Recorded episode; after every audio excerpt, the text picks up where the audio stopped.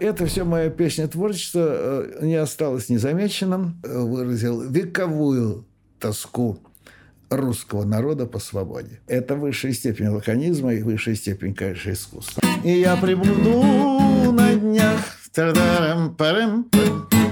Друзья, всем привет! Это шоу о литературе, любимых книгах интересных людей «Книжный чел». Сегодня мы в Иерусалиме, это израильский сезон, и сегодня у меня в гостях легенда, бард, поэт Юлий Черсанович Ким. Юлий Черсанович, здравствуйте. Здравствуйте.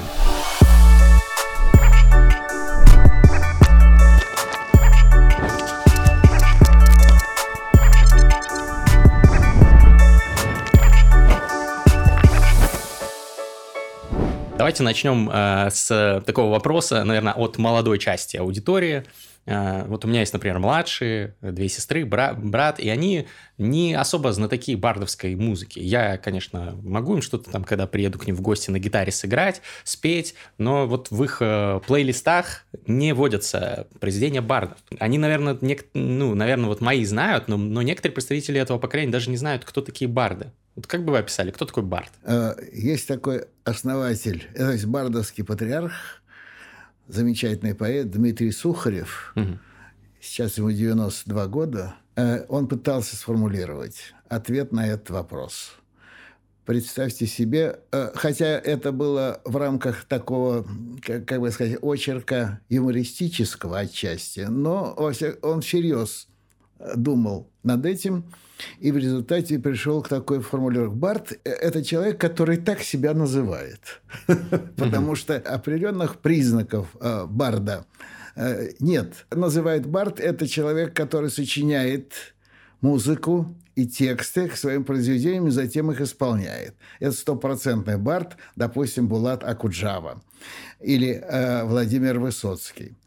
Но когда мы говорим о Сергее Никитине – который сочиняет музыку к чужим текстам, мы его тоже называем бардом. Когда же мы говорим о самом Сухареве, он сочиняет только тексты, а Никитин их озвучивает музыкально. И все равно Сухарев тоже является патриархом бардовского дела. Поэтому сказать, что такое, кто такой бард, точно невозможно. Критериев При этом, нет интересное дело, при этом э, сочиняет музыку и, э, и, и тексты, и исполняет представители, э, ну, скажем, шоу-бизнеса. Или того, что называется э, легкомысленным словом попса. Классик, например, попсы Игорь Николаев – э, насочинял массу произведений да. и с, своими текстами, и бардом его никак не назовешь. Классик э, нашего русского рока Андрей Макаревич тоже сочинял много и своих текстов, и со своей музыкой, но тем не менее он относится к разряду рокеров то я имею в виду рокеров в том смысле, что сочиня... людей, сочиняющих рок-музыку. Тоже, наверное, можно сказать о Гребенщикове. А есть какие-то промежуточные явления, вроде Ивасей и, та... и так далее, и так далее. Так что твердого определения нет. Но э, есть, наверное, скорее историческое определение. Это э, те поэты, которые стали сочинять и тексты, и музыку, и исполнять их, которые появились в 60-е годы прошлого века. Бардовское дело появилось именно тогда. Барды первого призыва э, вот, к которым я имею честь принадлежать, Галич, Высоцкий, Булат Акуджава, Навела Матвеева – еще, еще какие-то имена, которые я не назвал, но имею в виду. Вот они как раз и являются, да, Городницкий, конечно, Городницкий, да бог ему здоровья, и они являются э, бардами первого призыва, и э, понятие бард тесно с, с ними связано. Может быть, это э, поколение поющих поэтов, назовем его условно так, которое о себе заявило в 60-е годы, продлилось в 70-е, 80-е и до сих пор это понятие бард еще существует в нашем культурном обиходе, и существуют бардовские э, фестивали, вроде знаменитого Грушинского, который собирается каждые э, первые выходные э, июля каждого года, там на излучине Волги под Самарой. Я был там всего однажды в 98 году, э, собирал до 300 тысяч человек. Представляете себе? Да. А, а вы слышали о нем? Конечно. А, сейчас он, наверное, уже не нет, лучшие нет, времена нет, переживает. Не, конечно, не лучшие времена. Сейчас, конечно, количество публики сократилось. А количество участников, причем, по-моему, не сокращается. Я там был всего один раз в 98 году, когда Грушинский фестиваль отмечал 25-летие. Тогда было 250 тысяч. Приехал на эту э, назвать ее поляной язык не поворачивается э, на это на эту огромную площадку, назовем ее так. Я, я очень представляю виду, бардовскую песню, чтобы я слушать имею, такой толпой. Да, я имею в виду не площадку, только э, зрительный зал. Это огромный холм, который себя представлял амфитеатр, и на нем размещалось около 100 тысяч. Остальные 150 у его подножия и вокруг. Эстраду представляла собой огромная гитара, э, ну, понятно, что это площадка в виде гитары. Гриф, который Э, э, укладывался на берег, и поэтому грифу все участники шли дальше на корпус, э, и это плавучий. На этом корпусе стояло 9-10 микрофонов, и дальше они, если это было их было 10 человек, на всех хватало, а если один и два, то тем более. Это впечатление осталось и по сей день, и это, это связано очень тесно с понятием бардовского дела, бардовской песни и все такое прочее. Я знаю, что э, рок-песня э, как и песня, э, принадлежащая жанру, я очень не хочется произносить слово попса, а как бы сказать? Поп-музыка. Ну, из, из, а, поп-музыка, да, вот хорошо. Тоже звучит подозрительно. Но вот э, любители поп-музыки тоже собираются в огромные, конечно, аудитории. И, и я знаю, что и рок-музыка собирает огромные аудитории, может быть, даже и больше, чем бардовские. Так что это... Э, но, а, тем не менее, они не смешиваются. Они, а, они не смешиваются, я, хотя есть какие-то э, пограничные исполнители и пограничные песни, которые охотно слушает и та, и другая аудитория. Э, и э, э, могу опять повториться, когда Андрей Макаревич берет гитару, он может спокойно выступать в Бардовском на Грушинском фестивале со своими сочинениями в качестве барда. У нас с ним, кстати, тоже уже мы договорились, будет выпуск, так что обязательно. Вот, вот интересно, согласится он со мной или нет. Спросим его. А, ну, на самом деле, да, я наслышан о Грушинском фестивале, об этом феноменальном взлете бардовской культуры, бардовской музыки в СССР. Отдельная тема, почему это произошло именно у нас, а не в других странах. Но я про другое сейчас хотел спросить. А, ну вот сейчас, очевидно, молодое поколение все-таки те виды другие музыки, которые, о которых вы говорили, предпочитает. И даже уже больше да, не рок, а рэп или там смежный да, жанр, да. или электронную музыку. Да, а, да, да, да. Каково это ощущать себя представителем жанра, который вот когда-то был феноменально влиятелен, а сейчас уже как-то сдает позиции? Не грустно ли вам?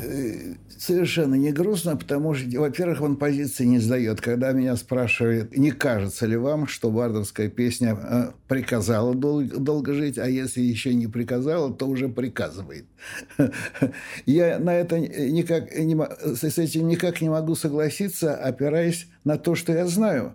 Э, а я знаю, что бардовские фестивали Э, продолжает э, собирать публику. И тот же Грушинский фестиваль. Очень много фестивалей происходит за рубежом. В Америке их, по-моему, четыре. Два на одном побережье, два на другом. И они собирают больше тысячи зрителей, поклонников. Это Понятно, на это, каком языке? Это, это, это все наша эмиграция. На, на русском языке, На русском, да. Это все. На... Я на э, других языках не знаю.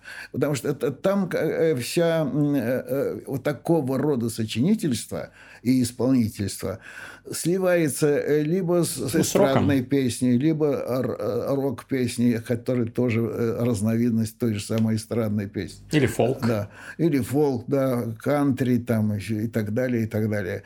Но вот э, бардовская песня русского производства возникла в 60-е годы, и как-то она продолжает существовать. Это э, она суще, э, продолжает существовать в виде такого-то определенного рода искусства. Mm. Определенная область того, что называется самодеятельные песни. Именно самодеятельные. Тот вот, пожалуй, важнейший признак бардовской песни. Она не, э, для нее не обязательно иметь музыкальное образование, э, знать сольфеджио и, и, и записывать свою музыку. Совсем не обязательно. Некоторые записывают, некоторые не записывают. Главное – сочинять э, и, и исполнять и, и в некотором общем единстве. Я, я еще вспоминаю в связи с этим, как в 90-е даже, пожалуй, годы Булат Шалович Акуджава Э, на вопрос, не кажется ли вам, что бардовская песня уходит в прошлое, охотно с этим соглашался, но тут я ему принес э, пленочку с записями Михаила Щербакова, и в следующем интервью он сказал, что он ошибся. Александр Городницкий тоже, когда ушел Булат, э, потом ушел Визбор, потом Булат ушел, и он тоже как-то так говорил все, когда уходят такие великаны бардовского дела, вместе с ними уже сокращается, э, э, само дело сокращается и уходит в прошлое. А потом я гляжу, что он возглавляет жюри то на одном фестивале, то на Грушинском фестивале, то на, на Нижегородском фестивале. Возглавляет жюри э, Бардовского фестиваля и сам, э, самим фактом такого возглавления возражает самому же себе оно, э, это, эта потребность вот так самовыражаться есть, сохранилась и будет долго, мне кажется. Mm-hmm. Да. Вы не думаете, а, что... а что наряду с, с потребностью самовыразиться через рок-песню, через рэп и так далее, и так далее. Да, я хотел спросить как раз, не думаете ли вы, что все-таки вот у более молодых исполнителей, современных, у большинства эта потребность, безусловно, есть, просто они выражают ее иначе. Э, конечно. Говоря да. в других жанрах. И поэтому жанр я не хочу хоронить бардовскую музыку, боже упаси. Я о том, что все-таки у аудитория, э, которая сохраняется, она по большей части та, которая тогда еще слушала бардовскую музыку. И ну, э, это не поколение Э, зумеров, как их называют сейчас, вот, которые дети, которые сидят в ТикТоке. Как правило, они не накладывают на свои ТикТоки музыку вашу или Булата Куджава и так далее. Понятно, да. Я, я только думаю, что э, э, это поколение зумеров – это часть поколения – и, э, думаю, что э, их э, есть немалое число их сверстников, которые охотно слушают и бардов. Ну, наверняка, да, особенно если их старшие приучали. Да, да. А вот вопрос был про соотношение это с тем, что происходит в зарубежном мире, происходило, что в 60-е, в 70-е, да и дальше, долгие десятилетия был действительно феноменальный бум бардовской музыки в СССР. А в зарубежных странах в это же время был э, невероятный бум э, рок-музыки, рок-н-ролла, mm. и потом психоделического рока и так далее. А почему именно вот в эту... Понятно, вопрос такой достаточно спекулятивный, но как вы думаете, как вы чувствуете, почему именно в эту стезю ушло искусство в СССР? Почему вот главными э, звездами были барды, тогда как тогда в то же время были рокеры главными звездами? Легко объяснить. Легко объяснить. Дело в том, что, конечно, влияние западной культуры потихонечку проникало сквозь железный занавес, но тем не менее железный занавес работал чрезвычайно мощно. И, и хотя, конечно, через всякие э, преграды всегда находились протечки, и наше поколение охотно слушало музыку западной молодежи, и также э, болела э, песнями Ветлов, как и англичане. Mm-hmm. Я до сих пор вспоминаю явление Ива Монтана, по-моему, году в 57-м или в 56-м он появился в Советском Союзе, и все наши студенты, особенно студентки, бегали на его концерты или старались изо всех сил ему подражать на всех наших переменках. Это э, очень э, смешно это вспоминать, но это было все поголовное вовлечение. Это французским шансоном. Угу. Французский шансон проник, а вместе с ним и итальянский шансон проник. Все это стало проникать, это стало проникать в песни, и даже у классика бардовской песни, бард первого призыва и, может быть, вообще бард номер один, Юра Бисбор охотно э, э, сочинял подражание американскому джазу или французскому шансону и так далее, и так далее. Хотя э, оставался при этом оригинальным э, э, бардменом на Э, нашего поколения. И э, так что э, все дело, конечно, в том, что потребность такого песенного самовыражения возникло сразу в 60-е годы э, во времена оттепели. Понятно, mm-hmm. что это связано э, с разоблачением культа личности, хотя это уже навязано в зубах, но никуда от этого не денешься, от этой формулы. Да, разоблачение культа личности было переломным событием э, в жизни всего Советского Союза, а в жизни нашего основополаг... поколения основополагающей.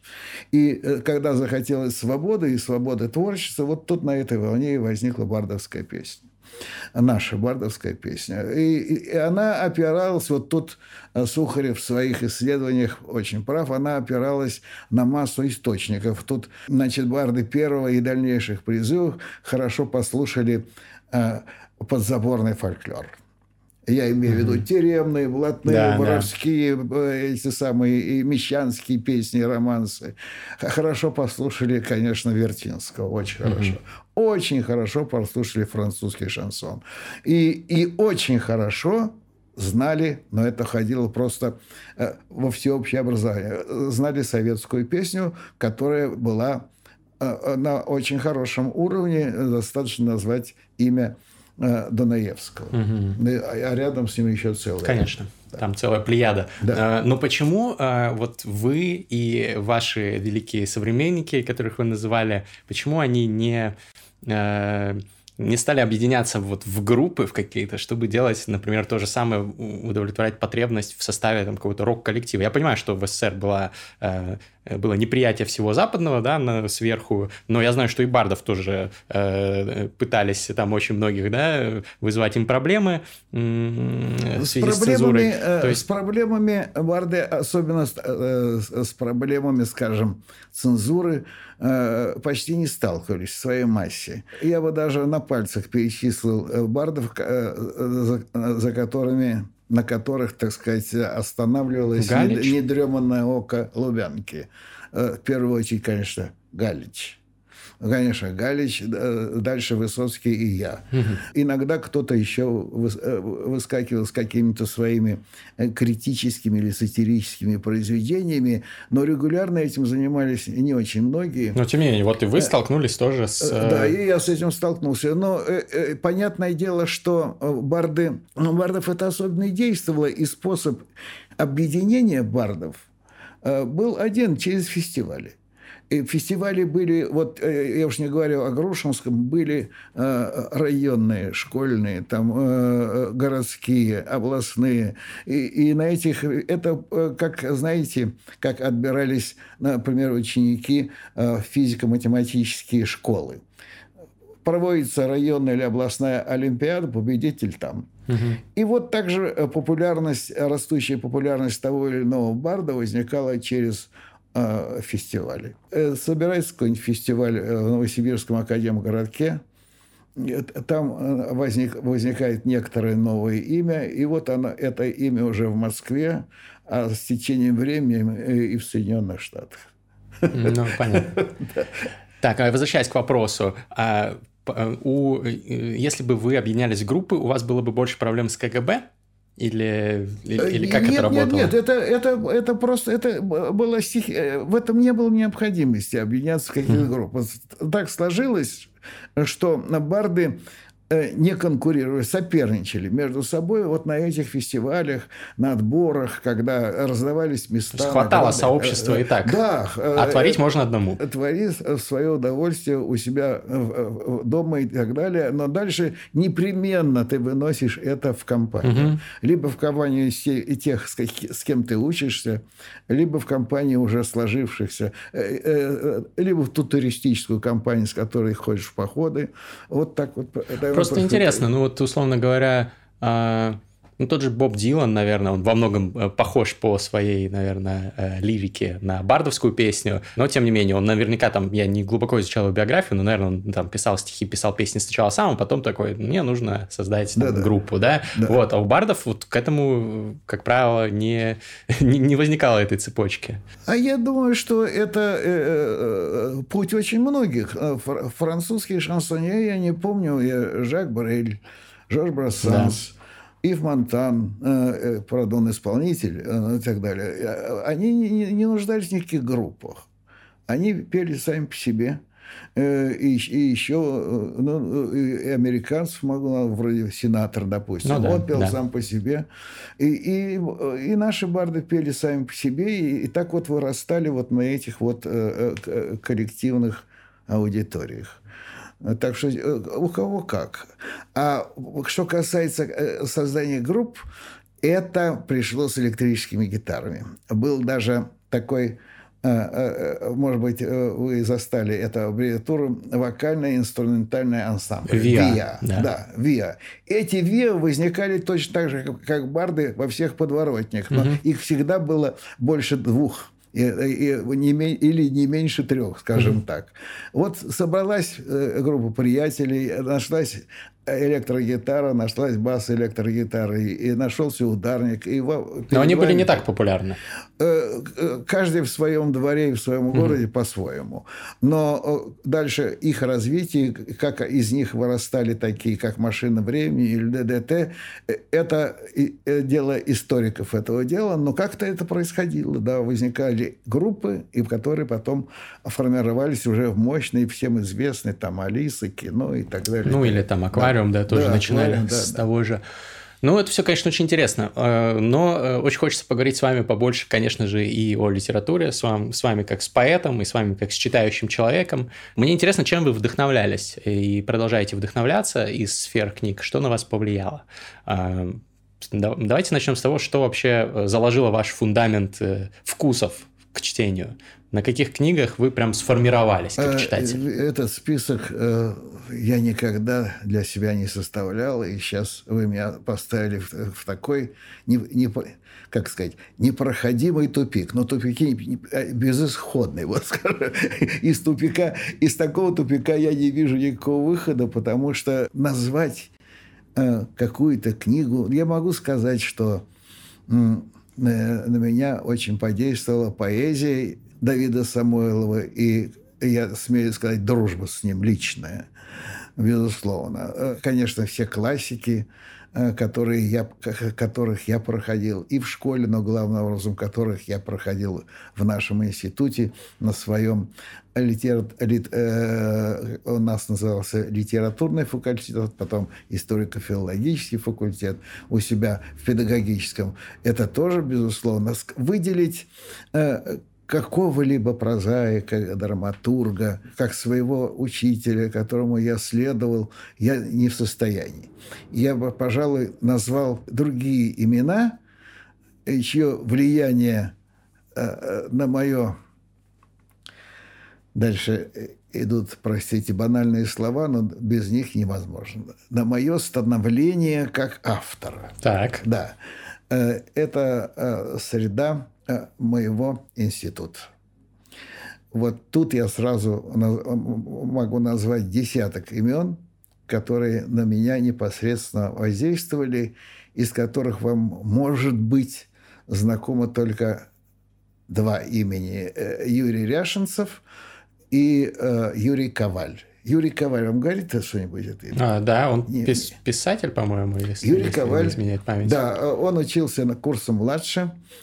И он был разнообразно талантливый человек, он был скульптор, художник, заодно э, рыбак-охотник, но в первую очередь великолепный прозаик. В конце концов, прозаик э, в его разнообразном э, спектре э, талантов, прозаик занял первое место, и он известен среди образованной публики как, в первую очередь, как автор замечательных, ну, их называют детскими повестями, хотя они Угу. Хотя я их могу поставить рядом, например, с Тургеневскими. А что, например, Самая легкая него? лодка в мире – я просто точно читал что-то в школе, но не помню уже. лысых и усатых, ага. приключения Васи Королесова.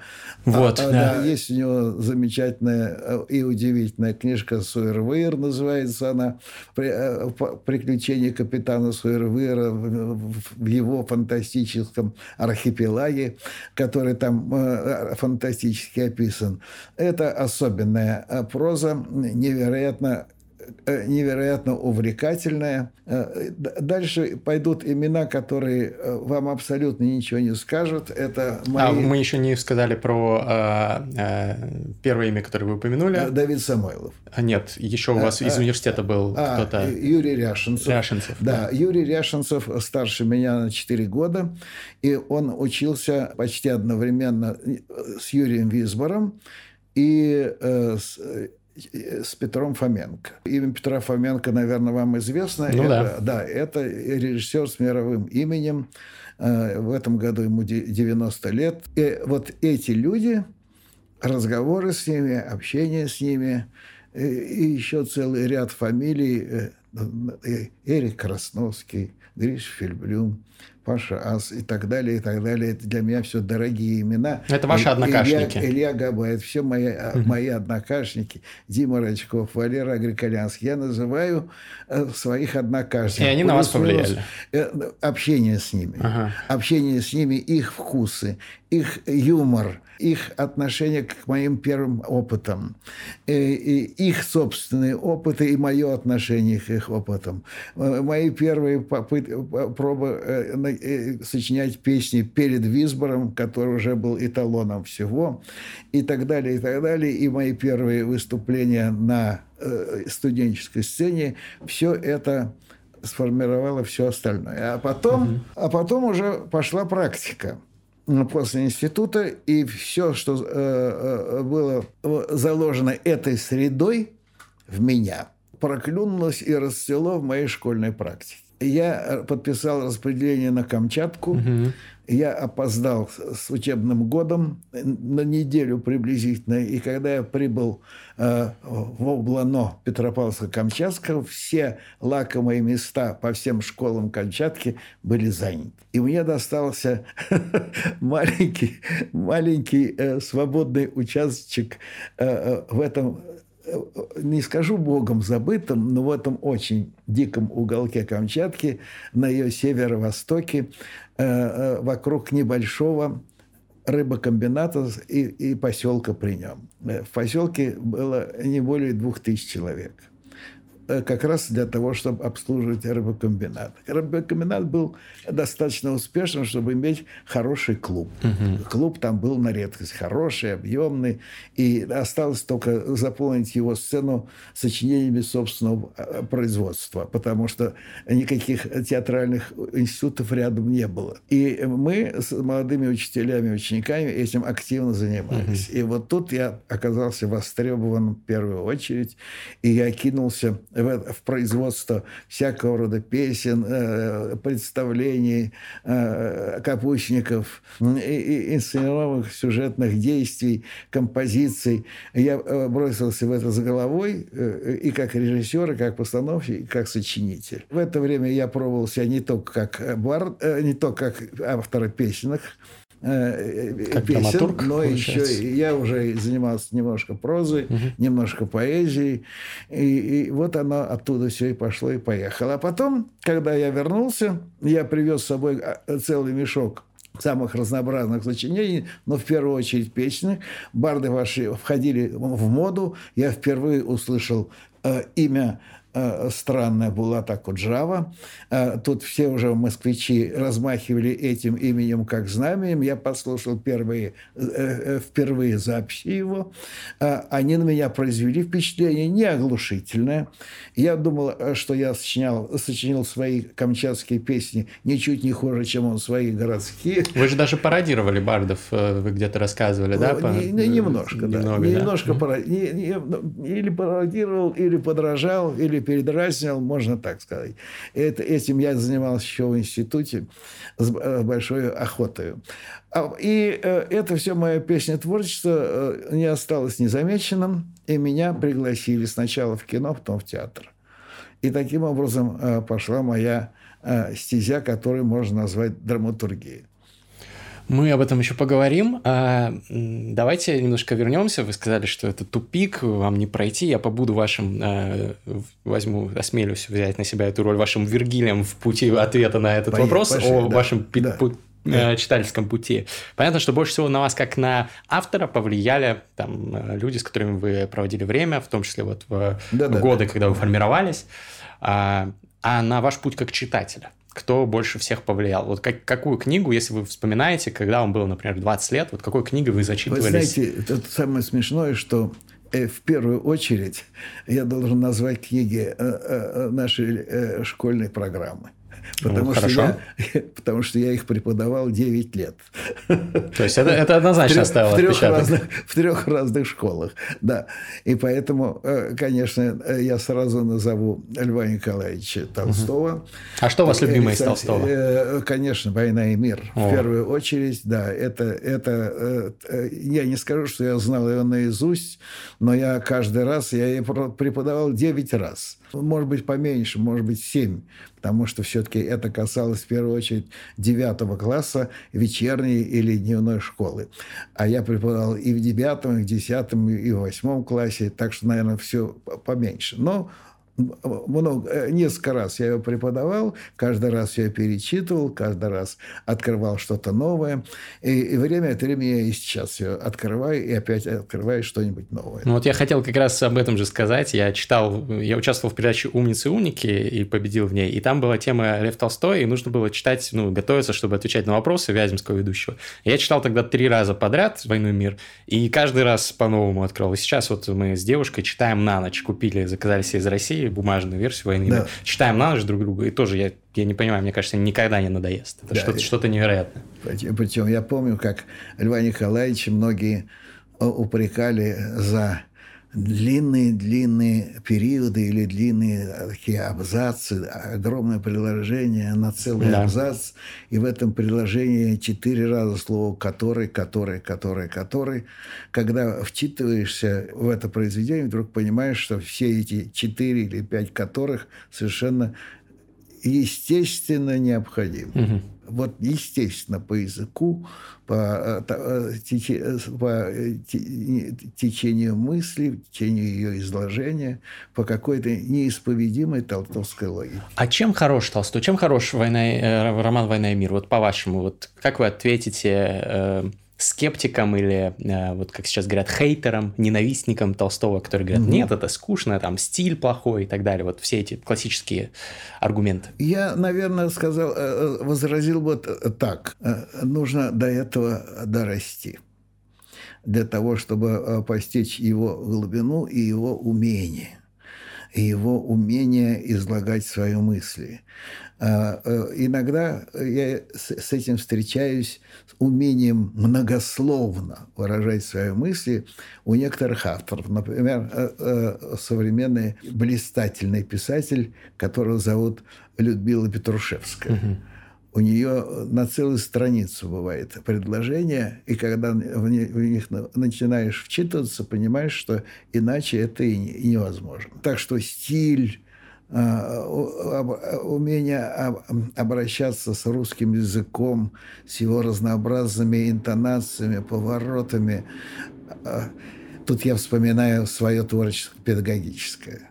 Как вы преподавали Толстого? Должен вам сказать, что э, я, не, я преподавал литературу неплохо, но лучше всего я преподавал грамматику. У меня э, э, был выработан метод – как научить, особенно э, вечерние школы, вечерней школе для э, камчатских мотористов, моряков, старпомов, стармехов, а меня учились в вечерней школе, чтобы э, с двойки перевести их в пятерку. Угу. И что за метод? Э, я помню, был такой случай. Э, учился у меня Петя, забыл его фамилию. Он был, он был старпомом хорошего э, судна, знающим. Но в первом же сочинении он сделал штук 20 ошибок. Аттестат зрелости он написал на чистую пятерку. Я имею в виду грамотность. Я устроил им страшный тренинг когда, в диктантах показывая, как э, граммати... Э, логика грамматики расставляет запятые, двоеточие, тире и так далее, и так далее. Э, э, и, и они этому быстро выучились. В орфографии они все были более или менее сильны, все хорошо читали, и как-то все это запомнилось у них, орфография. А что касается синтаксиса, там был, он полный дремучий лес, но там была своя логика, и я эту логику э, вколачивал в них, диктуя им предложение на две страницы. Одно предложение начиналось здесь, кончалось сначала справа. Из Толстого? Нет, я их сам сочинял. Я их сам сочинял, но э, там сложно сочиненные, сложно подчиненные, да, грамматически. Это, конечно, помогало им и Толстого читать, безусловно. Но э, когда они, когда дело доходило до сочинений, то я им говорил, э, просьба излагать свои мысли – максимум сложно сочиненном приложении с двумя придаточными, не больше. Так... А почему? Что, полож... что а положено так, Юпитеру, не положено а, а, так, будет, а так легче расставлять знаки, потому что громадные, на громадном периоде, э, на громадных предложениях со множеством сочинений и подчинений от, оттачивается техника. Но мысль надо стараться излагать угу. кратко, ясно, но все-таки употребляя, ну, вот. э, употребляя э, такие вот придаточные предложения. Ну, да. Вот в этом а, претензия уж, у многих. Уж не говоря, конечно, о депричастных и причастных оборотах. Ну вот в этом и претензия у многих к Толстому, что он не всегда э, соблюдает правила, о котором вы сказали. Я имею в виду о, о выражении своих мыслей лаконичном. Э, дело в том, что это высшая степень, высшая степень лаконизма. Вот такое вот огромное предложение, и, и, и изложить ее так, как излагает Толстой. Это высшая степень лаконизма и высшая степень, конечно, искусства. Вы про то, что он в этом предложении говорит о миллионе разных вещей и ну, конечно, разных смыслов. Ну, конечно, ну, конечно, да. Хорошо, нет, я согласен. Мне просто интересно было, как вы ответите. Хорошо, кроме Толстого. Ну, я хорошо и внимательно читал конечно, Булгакова. Внимательно читал и перечитывал Ивана Сергеевича Тургенева. Угу. Я говорю о прозе, да? да. А Булгаков был в школьной программе уже тогда? Нет, нет, нет. нет. Булгаков появился позже. А, Булгаков появился позже. Я даже не помню, какая первая вещь еще до «Мастера Маргариты» была мной прочитана, но после «Мастера» уже это как-то хлынуло потоком. И да, я немножко поучаствовал в создании фильмов по Булгакову. «Собачье сердце»? «Собачье сердце», да. А вы знаете этот фильм «Бортко»? Да, я это, смотрел. Да. Ну, да. давно достаточно. Да. И есть песенка, которая исполняет э, э, э, главный собак, который превратился в человека. Ага. Такой «Эх, яблочко». Яблочко, ты мое спелое, а вот барышня идет кожа белая. А, И это... потом там еще песня который исполняет коллектив во главе с товарищем Шариковым, где звучат а, такие строки «Суровые годы проходят, борьбы за свободу страны, за ними другие приходят, они будут тоже трудные».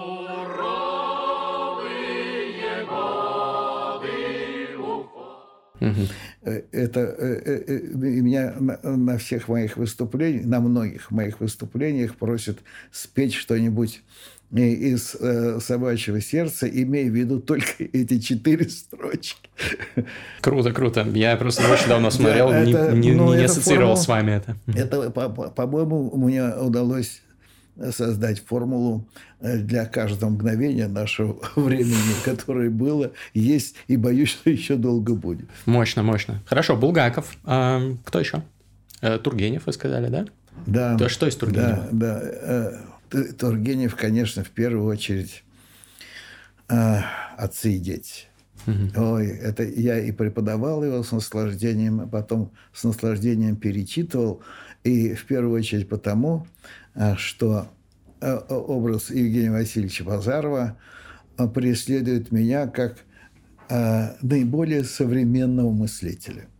Угу. Во всяком случае, в, в полемике, в открытой или внутренней полемике с нашими ура-патриотами, я сразу вызываю в памяти этот неповторимый образ, а он уже тогда дал образцы правильной полемики – с ними, со всеми. А как, приведите пример, как вы э, ну, можете полемизировать с, патриот, с пламенными ура-патриотами, используя методики Базарова? А помните, э, Базаров там, Павел Петрович есть такой, угу. есть такой персонаж, там есть Николай Петрович, а это его родной брат Павел Петрович, уставший такой представитель тех 40-х годов XIX века, лишний, один из тех, которые изображены как лишние люди. Так. Он, все, он, он образован, он э, все презирает, э, э, он все знает, ко всему относится, но все-таки опирается на некоторые общепринятые представления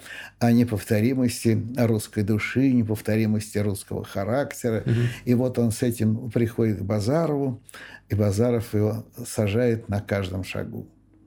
Тот говорит, ну а как же, а крестьянство, а его общинность, целомудрие, а тот смотрит на него. Часть слышали о снохачах? Снохачами назывались, сейчас вспомню, э, снохи у кого? У тести, да? Нет, сейчас э, есть тесть Сноха теща. это, наверное, э, есть тесть теща, а есть... Для женщины, да, мать да, да, да, мужа. Да, да. Вот э, отношение к, к невесткам, короче mm-hmm. говоря. Вот их называли... То есть, когда развращают невесток, вот таких отцов называли снохачами. Mm-hmm. То есть, что это порог весьма распространенный. Ну и, и это самое впоследствии... То есть, он срывал флер идеализации крестьянского быта, крестьянской души, Э, и русской истории и так далее, и так далее, совершенно беспощадно. Э, в своей полемике с Павлом Петровичем. Половина его аргументов можно смело сейчас употреблять в, нашем, э, в наших полемиках. Что не такая уж и э, уникальная русская душа, или, во всяком случае, ну, не, ну, не, на, не настолько уникальна, как хочется представить каким-то ну, да, да, ура да, да, да, да, да. Хорошо, интересно. А кто еще у вас в фаворитах? Вот надо же, вы меня все время, вы меня э, этими вопросами заставите врасплох. Сейчас бы вы можете подумать, как, мы... Как жалость, как, какая жалость. Ну, где э, Дмитрий Львович Быков? Ну, где? Мы, мы... В Америке где-то сидит. Э, я, я знаю, я с ним и виделся там относительно недавно. Замечательной образованности человек – но дальше э, поставим точку, потому что иначе дальше будет речь Васлава Дмитрия Львовича, а, а тем более, что я учился в одной группе с его матушкой. Mm. Да, э, и очень хорошо ее помню. Царство Небесное, и очень хорошо читаю в его голосе, в его лексике, его в том, как он говорит, и в том, что он делает очень легко прочитывается его матушка Наташа, которая вот такой просветительницей, широко образованная просветительница была всю жизнь, и была всю жизнь преподавательницей литературы. И это, насколько я понимаю, главное э, призвание Дмитрия Львовича, кроме всех еще множества других. Как вам его проза, кстати? К его прозе я отношусь с большим уважением. Не могу сказать, что я ей чрезвычайно увлечен, но, это, э, но я и не могу сказать, что я, с ней, что я с ней очень хорошо ознакомлен, потому что я много читал, но для того, чтобы э, прочесть ее по-человечески, надо еще ее перечитать. Например, его «Истребитель» я прочел, но понял, что прочел недостаточно. А вы вообще как э, относитесь к книгам? Вы, я так понимаю, адепт э, концепции о том, что хорошую книгу нужно регулярно перечитывать. Не регулярно, но э, что-то обязательно. Ну, например, Веню Ерофеева, его знаменитую вещь, я перечитывал раза три. «Москва-петушки». И, и каждый раз, да, «Москва-петушки», конечно, mm-hmm. да, в первую очередь. И каждый раз мне хотелось, э, э, я спрашивал себя, что-то я новое нахожу, точнее, не спрашивал, а каждый раз я что-то новое для себя находил. Такая она казалась неисчерпаемой. Ну, то есть, если перечитывается книга и видно, что новизна какая-то есть, все да, еще открывается, да, то можно, значит, да, еще да, перечитать. Да, и я впереди еще у меня остались еще э, э, э, целый ряд имен, которые я надеюсь заново открыть для себя, вроде Лескова, например. Угу. Ну, здорово.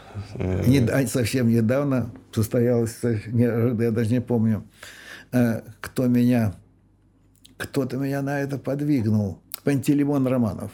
Вдруг я открыл, и вдруг я увидел, что рядом с Зощенко существовал Зощенко номер два. Пантелеймон, Пантелеймон Роман. Роман. Не Вы, наверное, не слышали. Да. Вот да, если доберетесь, вы увидите. Он был в моде у читающей публики 20-х годов э, не меньше, чем. Э, э, Зощенко не меньше, чем и Кольцов Михаил, и, и, и тогдашние филитонисты Ильф с Петровым и так далее. Хорошо. Э, как обычно, ссылки у нас на всю литературу, упоминаемую в выпуске, в выпуске в описании. А теперь давайте поиграем в короткую маленькую игру, которую мы играем со всеми выпуск... э, гостями э, выпусков шоу «Книжный чел». Она называется «Лайк like Бунин». У Бунина, как известно, была манера коротко, емко, хлестко характеризовать всех своих э, современников. В основном он, конечно, делал это критично. У него были там, э, этот графоман, этот такой, этот секой. Это... Да, вот. И в этой рубрике я прошу гостей э, шоу «Книжный чел» э, дать короткую, не обязательно критичную, как у Бунина, можно восторженную, но короткую в, в несколько слов или в одно предложение характеристику э, разным его современникам и коллегам. В данном случае э, бардом. Попробуем? Давайте. Акуджава. Лирик номер один. Галич. Э, здесь одним словом не обойдешься. Поэт высокого, гражданского и э, общественного, то есть, ну, гражданское, общественное здесь уже синонимы пафоса в первую очередь. Да. И отдельно э, еще пафоса национального, потому что он еврейская тема у него очень сильно представлена. Да. Висбор. Это универсал. Это Барт универсал. И я бы даже сказал, что он, э, он настроил гитары всех последующих бардов. Красиво. Э, э, Булат был лучше лирик, чем он. Галич был лучше сатирик, чем Висбор. А, что касается романтики походов, то здесь он делит первое место с Городницким и еще с целым рядом бардов. Но он был универсален во всех направлениях. Так, таких я больше не знаю. Высоцкий. Лучше всех это обеспечивает его долгое посмертное существование. Лучше всех и ярче всех выразил вековую тоску русского народа по свободе. А в, как, в каком конкретно произведении вы целом про в целом, а, а в целом, но в, на первом месте стоят его цыганочка. Угу. Нет, ребята, все не так. Это э, кони, кони привередливые, да, да. конечно. Потом дом на обочине, как я ж не помню, как он называется. Вот так, эти его невероятные вещи. Чуть помедленнее кони, вот это вот Эту песню... И, да, и это и, и, и э, песня о птицах вещих. Это, это вот это неизбывная тоска о, о воле, которая наполняет и Некрасовскую поэзию, и Твардовскую поэзию. Боже мой, чего он только наполняет. Но кон, весь э, концентрат этого э, интенционный, пафосный, стилистический, словесный у Высоцкого. Э, я вспомнил просто мой э, дорогой друг и соведущий Александр Форсайт, с которым вместе у нас э, есть выпуск тер- шоу «Терминальное чтиво» э, с Юлием Черсановичем. Посмотрите, ссылка в описании. А, там тоже много разных тем э, интересных у- у- увидите обсуждения.